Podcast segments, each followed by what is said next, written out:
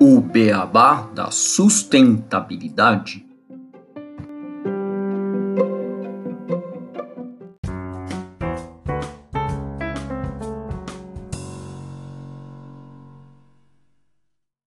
Bem-vindos ao podcast O Beabá da Sustentabilidade. Este é o episódio 47, o reconsumo inteligente. E hoje eu e o Renato Gatti temos a honra de receber o Lucas Navarro, cofundador da Já Vendeu, para discutirmos este tema. Tudo bem, Lucas? Tudo bem, Renato? Como é que vocês estão? Tudo ótimo, Gustavo, Renato, prazer estar aqui com vocês. Esse é um tema muito interessante, né? ainda mais vindo aí de uma semana após Black Friday. É muito legal a gente tocar nesse assunto, nessa nova virada de década, com a nova mudança, onda geracional. Acho que é muito importante a gente cada vez olhar com mais carinho aí para esse tema e espero poder contribuir um pouco com o que a gente vem estudado e o que a gente vem tentando construir com a Já Vendeu. Lucas, seja bem-vindo ao nosso podcast. E Gustavo, tudo bem? Aqui também, tudo bom com você? Tudo bem, comigo também. Além da gente estar tá na semana pós Black Friday, a gente ainda está pré-natal, né? pré-época de compras aqui. Eu acho que o ouvinte vai aproveitar bastante dessa conversa para direcionar as compras natalinas. Com certeza, Gustavo.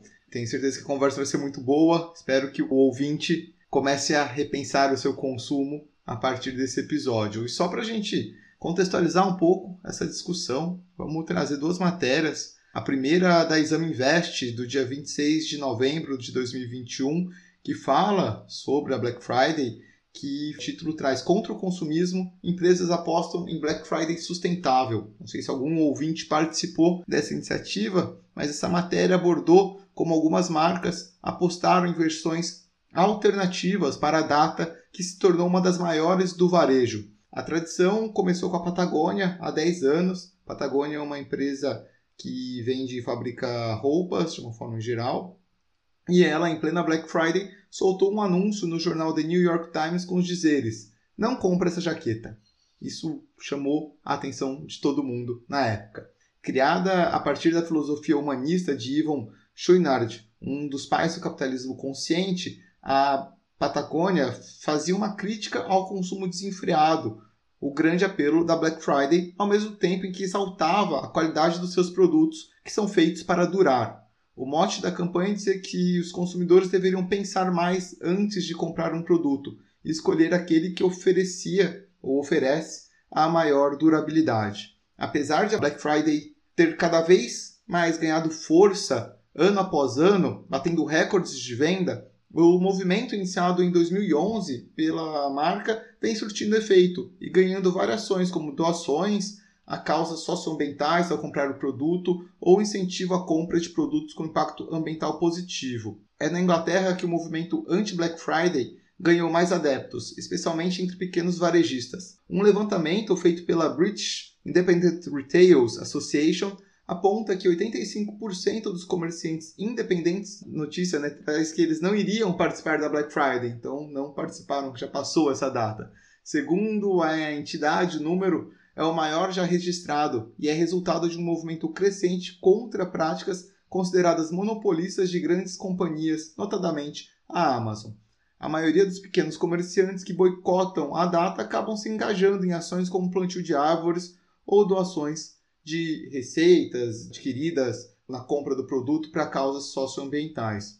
Já a segunda notícia do portal Um Só Planeta da época Negócios, também do dia 24 de novembro de 2021, trouxe o movimento que o Instituto Acatu, que já falamos diversas vezes aqui no podcast, lançou durante a Black Friday para sensibilizar os consumidores a evitar as compras supérfluas. Denominada Green Friday, a ação foi criada para substituir o consumismo provocado pela promoção Black Friday, pelo consumo consciente, aquele focado no que é necessário, excluindo excessos e desperdícios, além de gerar um melhor impacto para os indivíduos, a natureza e a sociedade.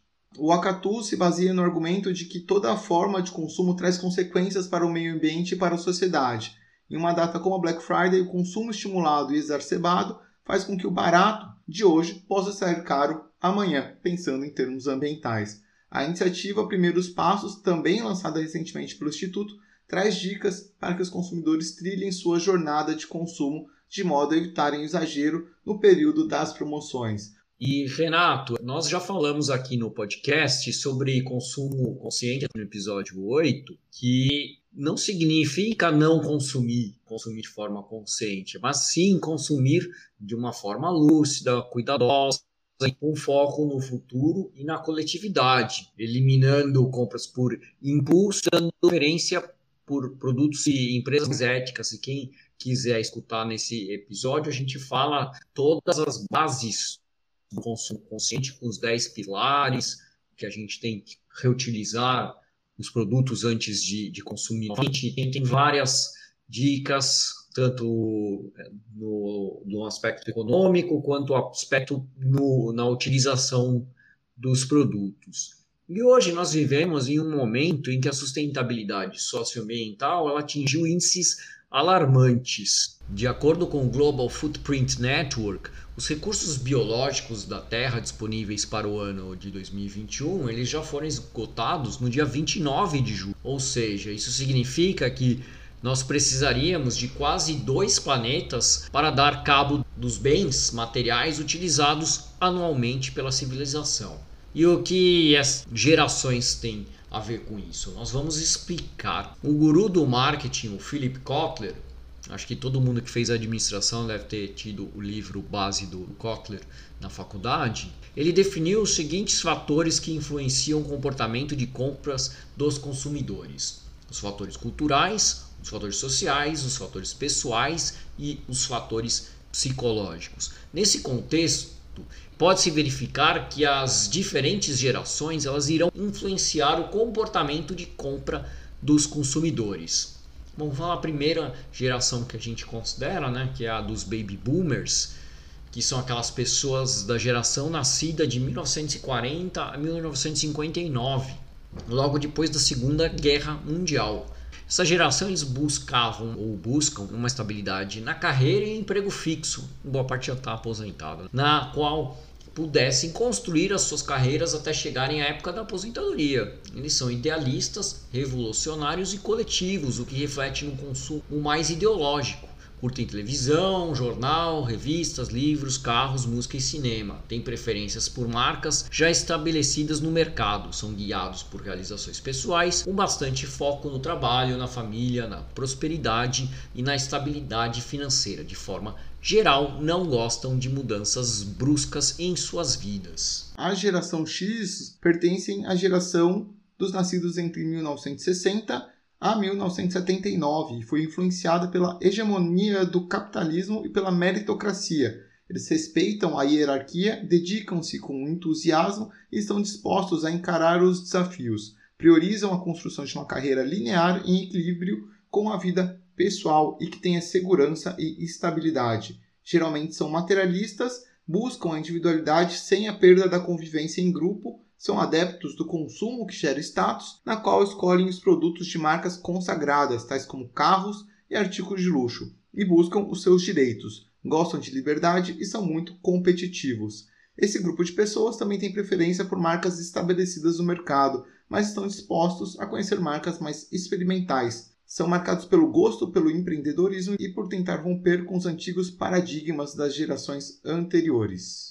A geração Y ou Millennials é a geração que tem como integrantes as pessoas nascidas entre 1980 e 94.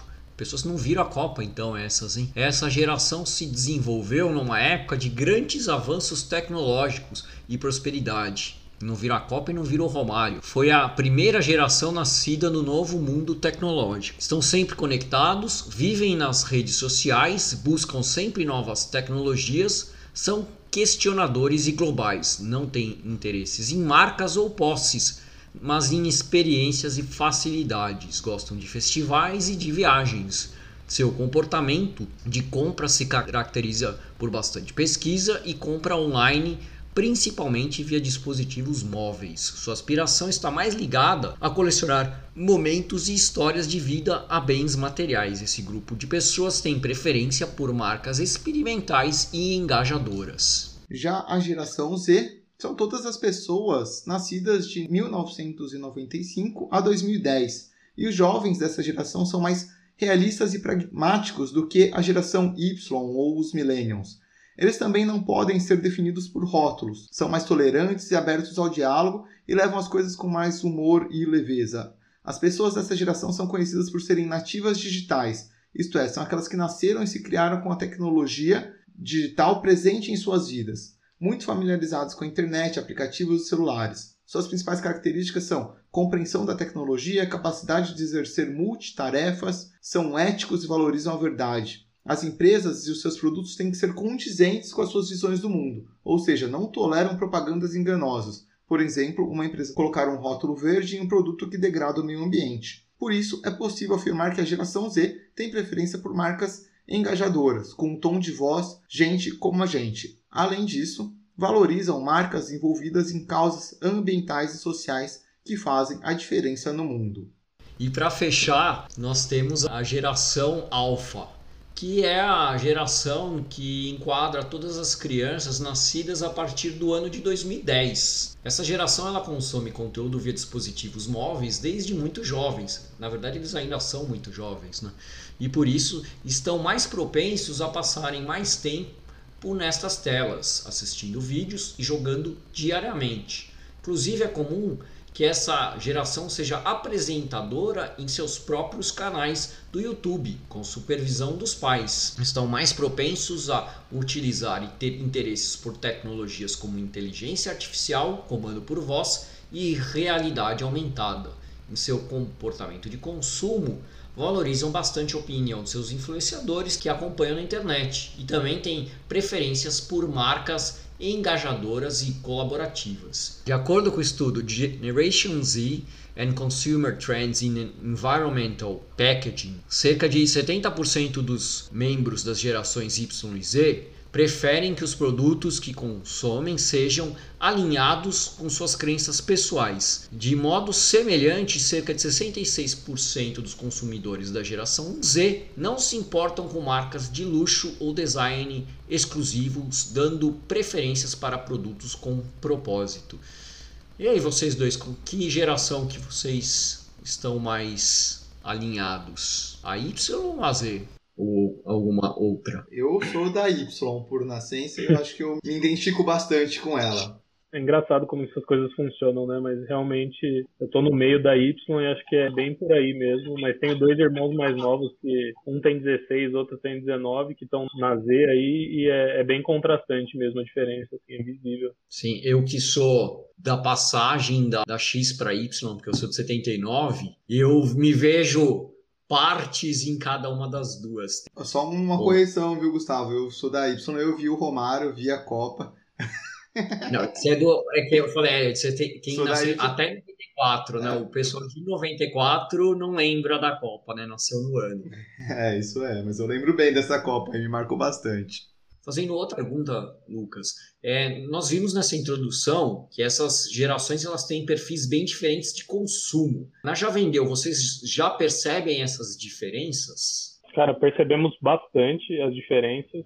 Eu gosto de dividir o nosso público aqui na Já Vendeu em dois, que são os clientes que querem vender produtos, né? Produtos usados, que têm produtos em casa que não tem nenhum tipo de uso mais, está lá só pegando poeira, ou estão de mudança e querem limpar a casa, né? Livrar de tudo, porque talvez vão para um outro estado e não vale a pena movimentar esses produtos. Então, esse é o nosso perfil de anunciante e esses clientes hoje eles estão majoritariamente inseridos dentro aí da geração Y. Então, nosso público ele tem uma faixa etária entre 26 e 40 anos, do público que quer vender. E eu acho que a característica principal aí dessa geração é justamente essa procura por facilidade, procura por comodidade, procura por resolver um problema de maneira um pouco mais prática, um pouco mais de pragmatismo. Aí que entra, acho, talvez, a, a aposta deles numa solução como a já vendeu para resolver essa dor. Eu acho que Alguns talvez venham com uma pegada mais pró-economia circular, pró-meio ambiente, mas em grande maioria hoje, esse público anunciante nosso vem dessa geração e tem, acho que, esse como principal ponto gerador da necessidade da venda, é a facilidade de vender. E assim, eu nem acho isso de todo ruim, porque tudo bem, talvez a intenção da pessoa não é a mais nobre em vender aquele produto, mas pelo menos como empresa a gente consegue, no mínimo, incentivá-la a vender, seja por qual for a intenção que ela está vendendo, conseguimos pelo menos com o nosso serviço fazer com que esse produto saia da casa dessa pessoa, que de outro modo talvez ficaria lá parado, ocupando espaço, enquanto ele poderia estar na mão de outra pessoa que precisa, que pode utilizar aquele recurso já dispendido do nosso planeta. Só fazer um comentário,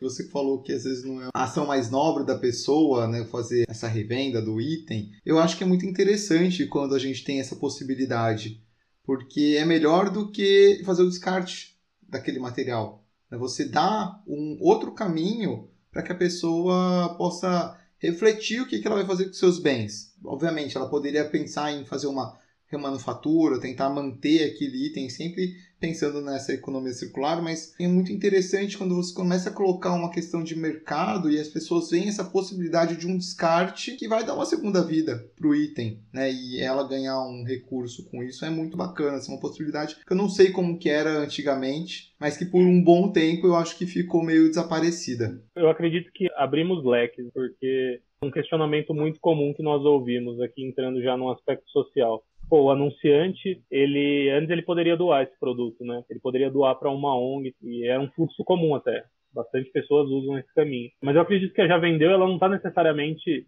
acabando com as doações. Essa não é a nossa visão. Eu acho que a gente está oferecendo um novo caminho para quem não doaria, por exemplo, por talvez ter um apego muito forte ao dinheiro ou a, esse orgulho né, de ter o produto e ter que receber algo por isso. E para quem talvez fosse doar e passe a usar a já vendeu, eu acho que essa pessoa pode continuar doando o dinheiro que a gente vai gerar, muito provavelmente o dinheiro que a gente vai gerar, ele pode ter um impacto até muito maior do que o próprio produto.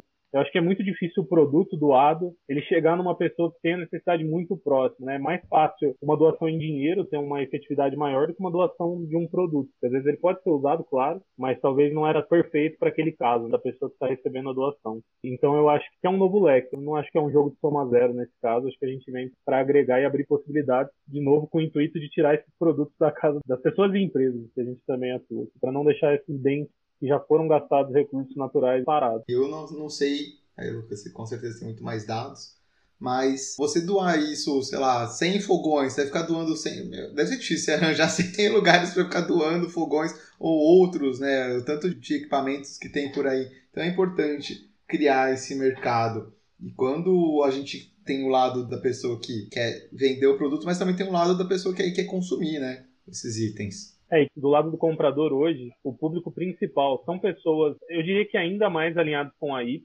ainda, porque essas pessoas que acabam chegando para comprar um usado hoje, tem um outro aspecto muito forte. Aqui nós estamos falando de aspectos geracionais e a gente coloca as pessoas em baldes de geração X, Y, Z, só que, assim, dentro dessas gerações, tem pessoas de diversas realidades sociais. No Brasil, temos majoritariamente pessoas, infelizmente, com renda muito baixa familiar, com situações quase beirando a pobreza e muitos dentro da pobreza. E para quem está na base da pirâmide, o dinheiro faz toda a diferença, não tem nem a grana para saber se vai pagar a conta no fim do mês. Muitos desses fatores que a gente discute aqui não importam tanto, de apego à marca, etc e tal. Essas famílias elas nem têm como considerar isso. Então, devido acho que à realidade do Brasil, a essa, infelizmente, a grande pobreza que a gente tem no país, o mercado de usados ele ainda é do lado do comprador, majoritariamente usado por esse público.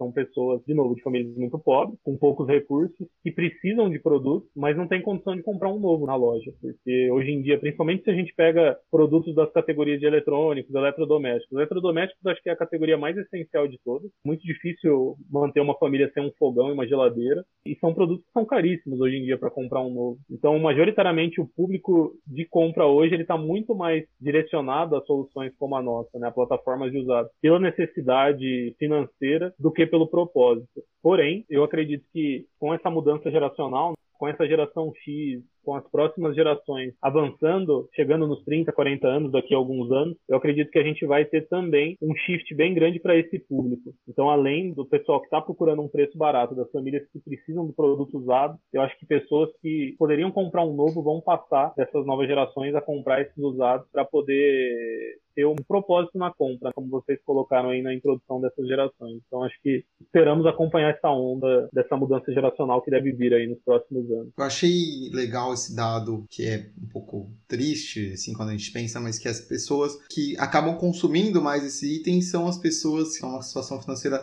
de mais vulnerabilidade porque não tem condições de adquirir os produtos de primeira linha. E é interessante a gente pensar que eles estão aplicando a sustentabilidade, às vezes nem estão ligados nisso, por uma questão social. Eu acho muito doido de pensar nisso, que a gente deveria se inspirar mais nisso, né? Deveria todo mundo pensar dessa forma e pensar nesse mercado, assim, porque é muito doido, poxa são pessoas que às vezes não fazem ideia. Elas são vítimas de um sistema e são as principais vítimas de mudanças de aquecimento global, enfim, e acabam sendo as que mais estão buscando inconscientemente uma compra mais sustentável muitas vezes e sem se ligar nisso, né? E é legal nesse sentido, ainda voltando aos produtos que a gente tem parado em casa, né? Alguns dados. Tem um censo que eu sempre uso, foi feito pela OLX há alguns anos, está no nosso pitch aqui, desde o começo da empresa a gente tem esse norte, e 70 milhões de pessoas têm alguma coisa pelo menos parada em casa para vender e não vende por questões de comodidades. 84% desses 70 milhões disse nessa pesquisa que gostaria de vender, mas não vendem porque dá trabalho, porque eles não querem se preocupar com isso. E aí são bens de tudo quanto é tipo, né, que entram nessa pesquisa. E uma outra vertente que nós viemos a descobrir recentemente, aqui eu não tenho um dado fixo de censo, mas nós viemos há algumas semanas, meses aí, conversando com alguns parceiros varejistas, né, para poder oferecer a nossa solução para vender aqueles produtos que muitas vezes tiveram algum pequeno dano no transporte, chegaram na casa do cliente, o cliente viu que tinha algum risquinho e falou, pô, quero devolver, né? tem a lei dos sete dias, que todo mundo pode devolver qualquer produto. Esses produtos voltam para esses grandes varejistas, e aqui eu tô falando dos gigantes, não é nem só um pequeno comércio, não. E esses produtos muitas vezes ficam lá parados, porque eles não têm como vender esse produto usado. Os grandes varejistas, eles não têm lojas de usados. Essa não é uma cultura muito grande ainda dentro do varejo aqui no Brasil. Cara, é inacreditável o tanto de produtos que tem parado. Eu visitei alguns dos centros de distribuição de alguns dos maiores do Brasil. Tem centros lá que tem centenas de milhões de reais assim, em produtos, eletrodomésticos, ponta de linha, máquinas assim incríveis que muitas vezes tem um risco na porta, um amassado na quina, algum defeito estético, funcionam perfeitamente, poderiam estar na casa aí de uma família servindo muito bem ao propósito, por um preço mais acessível até, e ficam lá parados gerando custo. Então tem muito espaço para a gente como consumidor e para nós como empresários, como empresas, repensar nessas coisas e criar projetos para tentar mirar esse mundo mais sustentável. O que é feito com esses equipamentos, Lucas, que ficam parados nesses estoques? Depende muito da empresa, mas assim, dificilmente a empresa tem um canal de distribuição no online, isso eu nunca vi. Então, majoritariamente eles distribuem em lojas físicas, que já geram um custo né, desnecessário aí de transporte, que também afeta o meio ambiente, combustível e tudo mais, ou eles vendem em lote para alguns outros compradores podem comprar para revender, mas não é tão comum. É um acúmulo muito grande que fica dentro dessas empresas que poderiam ter uma saída muito mais rápida, assim, muito mais dinâmica para não correr risco dele ficar lá até depreciar e aí ter que ser descartado, ter que voltar para o fabricante para ser jogado fora. Eu não tenho certeza disso, mas eu acredito que tenha muitas empresas ainda que acabam chegando a esse ponto. Ter que mandar de volta o produto para o fabricante original para descartar, porque ficou lá parado. Né? Então isso é, é bem triste. Assim. Bom, e a gente viu né, nas notícias ultimamente algumas tendências neste ano sobre Black Friday, a, a Green Friday, que é uma Black Friday mais é, sustentável. Você acha que esse é um movimento que veio para ficar de maneira a diminuir um pouco esse consumo totalmente por impulso que a Black Friday é, acaba impulsionando? Cara, eu acredito muito nisso. É algo que eu vinha conhecer pouco antes da Black Friday, né? Que a gente pesquisou aqui, decidiu fazer a campanha da Já Vendeu como uma Green Friday. E é legal porque está alinhado com muitos aspectos. Ano passado era o primeiro ano de empresa, nós estávamos ainda só no interior. O mês da Black Friday nós não soubemos capitalizar esse mês, e não fizemos muita campanha nem nada e foi o pior mês do ano pra gente. Assim. Foi o pior mês da empresa até hoje e vai ser provavelmente para sempre, porque dificilmente a gente vai ter um mês pior que aquele. E aí a nossa hipótese foi, pô, Black Friday, né, os grandes varejistas vêm aí agressivos nos descontos, nos produtos e eles vão conseguir ganhar o nosso público. Por que, que eu vou comprar um usado se eu consigo comprar um produto novo em condições semelhantes? E esse ano a gente teve uma enorme surpresa, assim, porque nós fizemos essa campanha do Green Friday, acho que a gente acertou na comunicação, e foi uma das melhores semanas que a gente teve no ano, foi a segunda melhor semana. Então, essa hipótese que a gente tinha, esse medo que nós tínhamos de, pô, novembro com Black Friday, dezembro com Natal, Ano Novo, nós vamos ser massacrados pelas promoções dos varejistas. Isso não refletiu assim no mês de novembro e acredito que não vai se refletir em dezembro, até porque a gente está chegando perto do Natal e até agora a gente está batendo recorde quase semana a semana aí de crescimento. Então isso talvez seja algum indício, lógico, já vendeu aí não tem uma relevância estatística absoluta, né, para provar uma tendência é, geracional, mas isso é um pouco dos indícios já. Um segundo ponto muito legal é que muitos dos investidores que entraram na Já Vendeu, né, a gente já teve duas rodadas de investimento aqui, muitos investidores anjos, a maioria profissionais, muitos entraram pelo aspecto social, pelo aspecto ambiental, porque acreditam muito nessa mudança geracional, acreditam muito que a gente tem que comprar essas causas e, e brigar por isso. E esses próprios investidores, muitos deles pessoas já mais velhas, tal, mas que têm uma cabeça mais aberta, ajudam muito na divulgação, né? Então é legal ver que mesmo em aspectos como investidores, às vezes de 50, 60 anos, que estão lá nas gerações para trás, já tem gente também comprando essa onda e ajudando empresas como a nossa a poder se estruturar, crescer e atuar nesse segmento. Então acho que a Green Friday vai vir cada vez mais forte, empresas como a Já Vendeu e muitas outras que vêm surgindo. Ô Lucas, eu achei legal os seus comentários sobre a Green Friday, essa tendência que veio para ficar aí um movimento que vai crescente nos próximos anos. A gente já trouxe aqui, sempre está falando no podcast sobre consumo consciente, economia circular, e a Já Vendeu acaba sendo um bom exemplo de como que a gente pode aplicar o segundo R lá dos três R's, né, que é o reutilizar.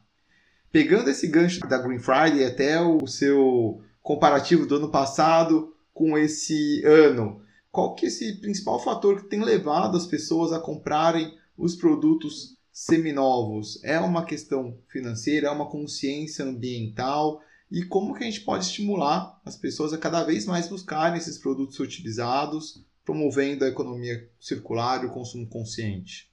Eu acredito que, acho que voltando naquele ponto mais filosófico aí do começo da nossa conversa, né, onde eu estava explicando que às vezes muitas pessoas vêm usar um serviço como o da Já Vendeu, não pelo motivo da sustentabilidade em si, não por prezar por isso, mas sim pela facilidade. Eu acho que esse é, o primeiro pilar que a gente deveria tentar construir. Então, vamos pensar em, sei lá, criar soluções cada vez mais fáceis, mais práticas que incentivem esses três R's porque é o jeito mais fácil de convencer, eu acho, as novas gerações, né? através de um serviço muito fácil, muito prático, que não gere ônus.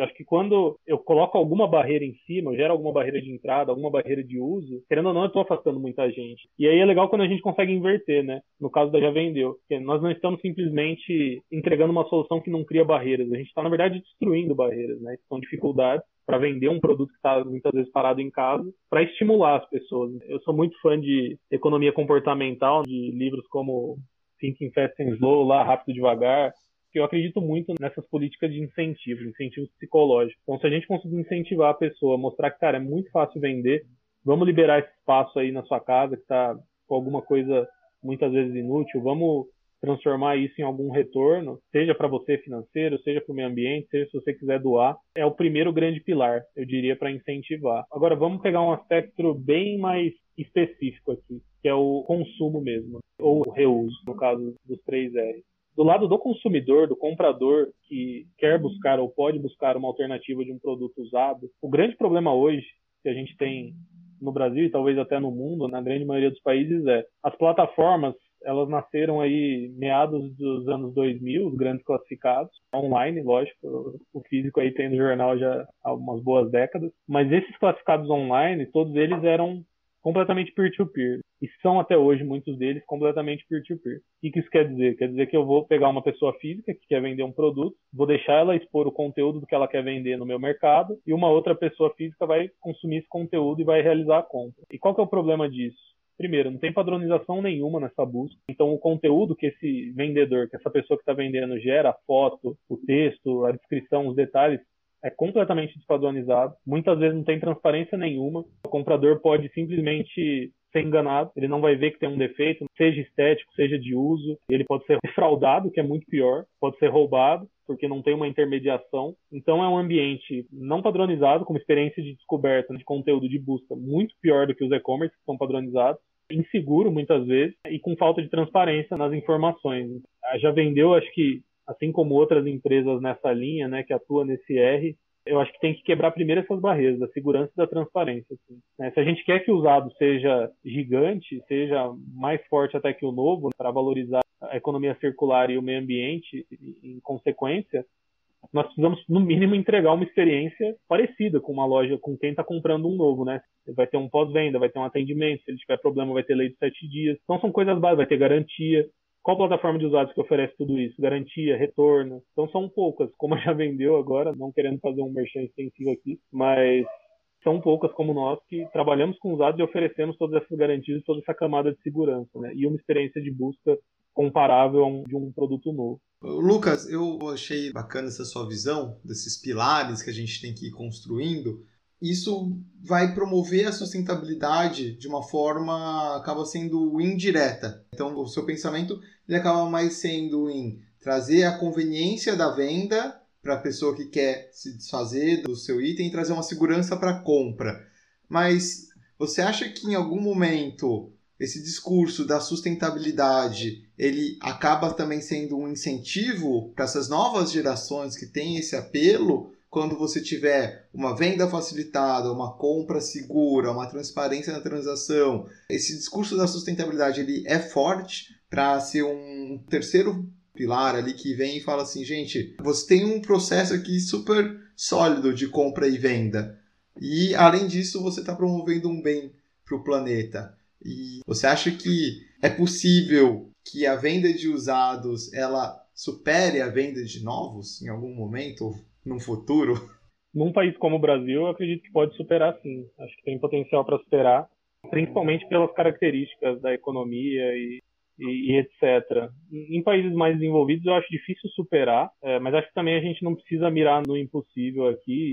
E assim, sempre vão ter que existir o comércio de novos, né? Porque os produtos usados uma hora também vão perder o uso completo e aí a gente tem que fazer o descarte. Mas eu acho que a gente deveria pelo menos garantir eu nem miro muito na meta em termos absolutos, eu miro muito mais na meta em termos conceituais. Então, o que eu queria, do fundo do meu coração, é que a gente não tivesse pelo menos produto parado sem nenhuma utilidade, sabe? Produto bom. Se a gente conseguir resolver esse problema das pessoas não manterem produtos parados em casa, colocarem para o mercado, colocarem para outras famílias poderem usar, eu acho que a gente já está cumprindo um ótimo papel. Assim. Se isso vai significar dobrar o, o volume de usados no mercado, triplicar, quadruplicar, não temos certeza. Eu acho que tem potencial para pelo menos dobrar sim, mas a gente mira muito nesse conceito e nessa quebra de conceito.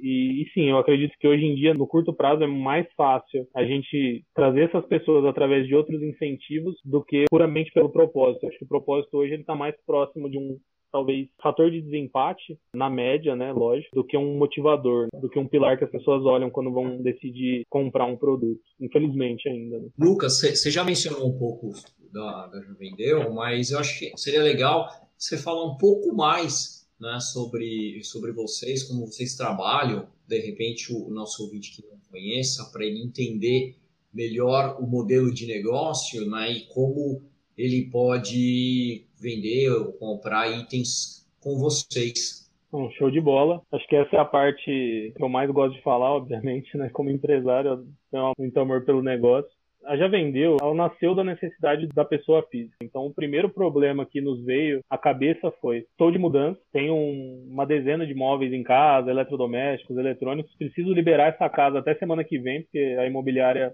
precisa fazer vistoria, etc e tal, e eu não tenho o que fazer com isso. O que eu vou fazer com esses móveis em uma semana, duas semanas? Então, era um problema muito imediatista, assim, da pessoa precisar vender esses produtos de alguma forma. Isso depois foi se estendendo para outras camadas. Então, descobrimos que o mesmo se aplica para a pessoa que tem um produto parado em casa, às vezes. Ela não está de mudança, mas ela tem um produto parado e ela pode vender. O mesmo se aplica para a pessoa que quer trocar uma mobília, muitas vezes, quer trocar um, um eletrodoméstico, quer comprar uma geladeira nova, ela pode vender a antiga. E o mesmo se aplica a empresas também. Então, escritórios, vários fecharam na pandemia e a gente conseguiu pegar muitos desses clientes de escritórios para distribuir esses produtos, também móveis, eletrônicos, eletrodomésticos, para outras famílias. Né? Um, um, exemplo muito legal foi logo no início da empresa, pegamos centenas de escrivaninhas e cadeiras de escritório de uma empresa e distribuímos majoritariamente para pessoa física e a, a maioria das pessoas eram de classe média C menos, que estavam atrás desses kits, era um kit muito barato. A escrivaninha mais a cadeira saía acho que 150 reais. E era uma cadeira boa, era uma cadeira que a nova na Móveis custava 400, quando eles compraram anos atrás. E a gente estava vendendo a 90 reais a cadeira, 60 reais a mesa. E aí a gente vendeu dezenas desses kits para famílias que precisavam que o filho tivesse um lugar para estudar em casa com o começo da quarentena. Então é uma pegada legal já que a gente viu vindo de empresas e mais recente agora, como eu comentei, de varejistas. Então como é que funciona já vendeu? A gente tem esses problemas todos aí dos clientes, nós pegamos esses produtos e a gente faz todo o processo de venda. Nossa equipe precifica, procura o preço mais adequado para vender o produto nós testamos, nós validamos, nós tiramos as fotos no nosso estúdio, gravamos vídeo, coloca esse produto para vender, vendemos, a pessoa só espera e recebe. Então, seja uma pessoa física, uma pessoa jurídica, nosso cliente, basicamente ele espera e recebe o dinheiro cair na conta, né?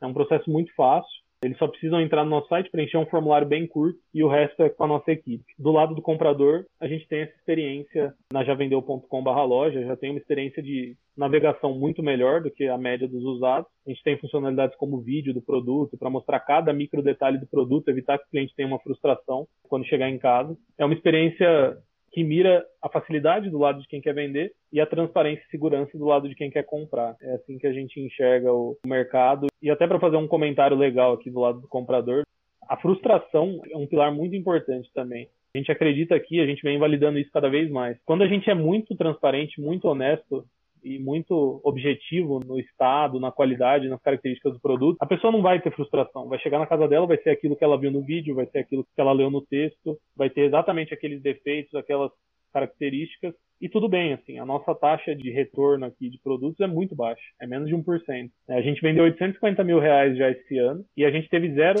reclamações no Reclame Aqui de comprador, não tem nenhuma reclamação lá. As meia dúzia de reclamações que tivemos ao longo do ano são de clientes anunciantes. Então nenhum comprador nunca se frustrou com uma compra na Já Vendeu. Marketplace de usados. É bizarro isso. E por quê? Muito por isso, pela transparência, pela segurança. Então a pessoa sabe o que está comprando. E quando a pessoa sabe o que ela está comprando, quando o combinado é muito redondo, é difícil ela querer questionar depois. Já o contrário, se a pessoa não viu aquela informação, vai chegar na casa dela, ela vai se frustrar. Já gera uma barreira psicológica na hora. Pô, comprei esse produto aqui usado, não sabia que ia ter esse risco, não sabia que ia ter esse defeito. A chance dela se frustrar é muito maior. Então, são pequenas coisas que a gente tem que quebrar para ajudar, eu acho, essa mudança de comportamento no consumo. E isso é importante pro lado da sustentabilidade. Fazer um paralelo aqui. Se a pessoa compra um usado, ela sabe que ela pode fazer uma remanufatura. E eu acho que é uma coisa que a gente tem que começar a pensar nisso. Poxa, tá um defeitozinho aqui. Se eu colocar uma fita crepe, tá funcionando. Vai segurar o pé ali que tava meio bambo. Coloca um calço, enfim. Dá esse jeito, às vezes, nas coisas. Obviamente, pensando de uma forma para deixar o ambiente bonito ou funcional, dependendo do que for o uso. Mas essa questão da expectativa e dando uma brisada, eu acho legal, Lucas, quando a gente traz empresas igual vocês da Já Vendeu, porque vocês começaram para resolver uma dor que não tinha nada a ver com sustentabilidade, se parar para pensar. Mas, no fundo, vocês estão interessando muito mais sustentabilidade do que várias empresas que colocam ali a meta lá em cima e prometem o um mundo. Mas quando você vai atingir a frustração lá embaixo, porque você pega o que está acontecendo, é assim, você fala... É o modelo, né? O modelo de negócio de vocês é sustentável. Porque Sim. ele está ele, ele tá dentro da cadeia de maneira a promover o reuso, a reutilização dos materiais. Então, está dentro do modelo. E o que o Renato está falando, né? Você pega um, algo que pode estar muito bonito lá o relatório de sustentabilidade da empresa, mas o modelo deles não, não é sustentável. E aí não tem, não tem como você vender sustentabilidade de um modelo de negócio que polui demais ou que promove desmatamento ou algo do gênero. Vou pegar aqui um clássico, fabrico celular, cada ano lançando um modelo novo, e cada ano aquele celular vai tendo obsolescência programada que vai durar três anos, e no incentivo o reuso. Cara, e aí você faz um relatório lindo ali, que, que adianta? Você vai destruir o mundo. Aí vem empresas que, pô, eu quero ser uma dor do consumidor, igual vocês, e estão matando no peito falando, não, deixa comigo que eu tô resolvendo aqui a bucha de vocês aí, galera. Não, e é legal porque a gente também não começou, já vendeu mirando 100% em sustentabilidade, nem no impacto social. São coisas que a gente foi aprendendo desde o começo. E eu acho que o mais importante é a gente terá em cima desses valores, assim, né? Um exemplo muito legal da última rodada, um dos investidores que entrou aqui, ele é muito ligado nessa parte ambiental e foi o que ele mais gostou no nosso pitch. E aí ele deu uma ideia que a gente implantou, que é muito bacana. Todo o nosso processo, ele funciona hoje voltado a produtos que têm alguma condição de uso. Às vezes tem produtos que a gente julga que não tem tanta condição assim para ser colocados no mercado. E aí antes a gente negava esses produtos. Falava, cara, esse produto infelizmente não tem como a gente pegar, então vamos focar nos que a gente pega. E aí esse investidor falou, pô, por que, que vocês não aceitam esses produtos? Falam para o cliente que vocês não vão conseguir vender, mas vocês realizam ou a doação, se der para ele ser doado, ou o descarte se ele precisar ser descartado. E aí a gente começou a operar desse jeito, acho que há cerca de um mês e meio ou dois. É uma coisa que não gera nenhum ônus para nós, porque a gente já vai na casa do cliente pegar um produto bom, dois produtos bons. Se ele tiver um ou outro ruim, não tem problema nenhum a gente trazer e fazer o, o descarte ou doação desse produto depois, que a gente não conseguiria vender. Então a gente, quase com um custo mínimo, é um custo pequeno para a gente oferecer esse extra, mas dá um tremendo um valor para o usuário, porque ele fica feliz, né? Estou liberando o problema ali da casa dele, o espaço, o produto, e ainda dou um fim, seja com doação, seja com descarte sustentável através de parcerias, para poder, é, de novo, ajudar o meio ambiente. Então, acho que é, é, esse tipo de coisa que a gente tem que ficar sempre com o radar em alerta, implementar essas mudanças assim, e de fato está disposto a fazer acontecer. A remanufatura, vocês têm alguma pretensão de fazer, Lucas? Não temos ainda, cara. Assim, a gente está começando agora, começamos essa semana, inclusive, com o trabalho de higienização em casa. Então, esse é o primeiro passo, que é quase uma manufatura, mas é voltada para estofados, né? Sofá, poltrona, colchão. Então, às vezes, vem sofás em estado completamente deplorável só por sujeira e mancha, e até por questões de higiene, né? Então, a gente está começando a aprender a fazer esse processo de higienização. Reparos a gente faz reparos pequenos, mas no futuro a ideia é a gente aumentar o leque de serviços para sim fazer reparos. Então, pô, tem um produto que daria para revitalizar, que vale a pena revitalizar, a gente oferece esse serviço sem problema nenhum, né? E outro serviço, por exemplo, que a gente oferece do lado do comprador, pensando no oposto, é garantia estendida. Hoje a gente tem a garantia de mercado, que já é um plus. Então, a pessoa vai comprar na Já Vendeu, ela já está assegurada que se der algum problema e etc e tal, ela tem a lei de sete dias, ela tem os três meses de garantia para poder realizar a devolução desse produto, se ele não estava no estado real descrito pelo nosso anúncio. Porém, no futuro a gente pode oferecer garantia estendida. Imagina eu poder comprar uma geladeira usada e pagar um ano de garantia e ficar tranquilo. São coisas que vão agregando muito e trazendo as pessoas para esse mercado. Sim, e, e, ainda eu acho bem legal pelo fato dessa extensão do uso de materiais que têm um uso longo, né? mas que o mercado força a troca num período mais curto do que o da utilização, por exemplo, uma geladeira. Uma geladeira, se você deixar e cuidar bem, ela dura 30 anos tranquilamente, sendo utilizada e fazendo o que ela precisa fazer. E ela tem o seu uso usado. Agora, a gente tem outras áreas, né, como a gente falou de celular, que aí é, as empresas elas dão um viés para o aparelho não ter uma vida útil tão longa. Eu, eu tenho um celular que ele está para completar quatro anos de uso, então ele já é um modelo um pouco antigo. Tive que trocar a bateria na autorizada e o pessoal falou, olha, nossa, mas eu fazia tempo que a gente não via um desse aqui na autorizada e eles logo, logo não vão mandar mais a bateria disso aqui porque eles não querem que eu utilize esse. Eu falei, meu, mas o celular está perfeito. Não tem razão alguma de eu ter que comprar algum outro aparelho. Mas tem todo essa, esse giro que vai para o lado de não reutilizar, né? E, e, aí depois as empresas ainda falam de sustentabilidade no relatório. E pensando em tecnologia e parcerias no futuro, a gente até já conversou, por exemplo, com uma empresa que faz peças de impressão 3D para recuperar, às vezes, fazer alguma manutenção em algum maquinário. E a gente pensou, pô, Muitas vezes a gente poderia fabricar peças com modelagem 3D ou tecnologias novas que vêm sendo criadas para talvez recuperar uma peça que o fabricante não faz mais, nesse caso que você mencionou. Então, fabricante, de maneira meio, às vezes, até fala, pô, não vou mais fabricar isso daí para o público parar de arrumar e comprar um modelo novo. A impressão 3D pode resolver esse problema, pode chegar e falar, beleza, você não vai fabricar, a gente fabrica em casa aqui.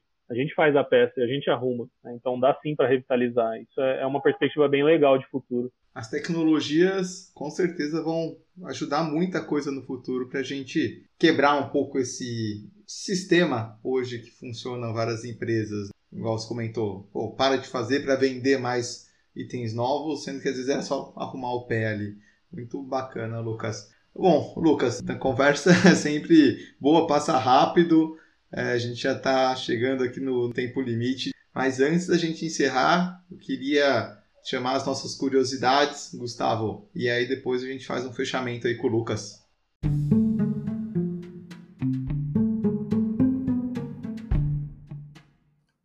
Curiosidades. Você sabe o que é um mercado de pulgas? Originalmente chamado marché aux puces, ou mercado de pulgas, ou em alguma coisa parecida em francês, surgiu nos subúrbios de Paris, na França, como um grande bazar ao ar livre, que comportava a venda de vestuários que na época muitas vezes vinham infestados de pulgas.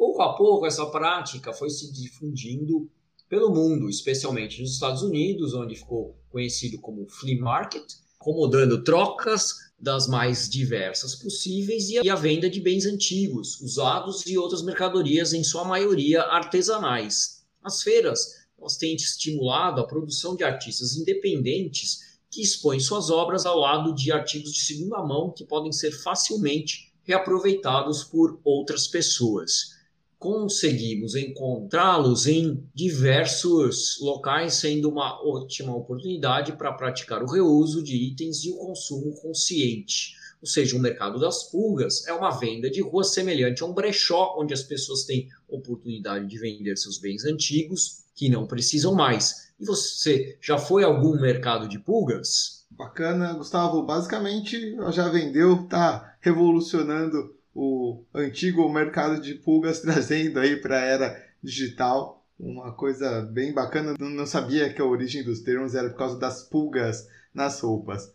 É, eu também não, eu já comprei bastante coisa em mercado de pulgas, principalmente livros e bicicletas, mas não sabia também que era porque a roupa vinha com pulga. É, essa foi nova para mim. Bom, queria agradecer a todos, acho que foi um episódio que a gente consegue pegar algumas coisas e ver assim como essas diferenças das gerações que vão evoluindo, vão repensando o seu consumo e novas formas da gente se atualizar e trazer a tecnologia para resolver problemas tanto de consumo e venda dos produtos que a gente tem em casa, como essa questão da sustentabilidade, praticando cada vez mais o reuso. E o Lucas trouxe vários exemplos aqui na nossa conversa de como que a gente pode repensar um pouco esse consumo e aplicar sempre ideias de consumo consciente no nosso dia a dia.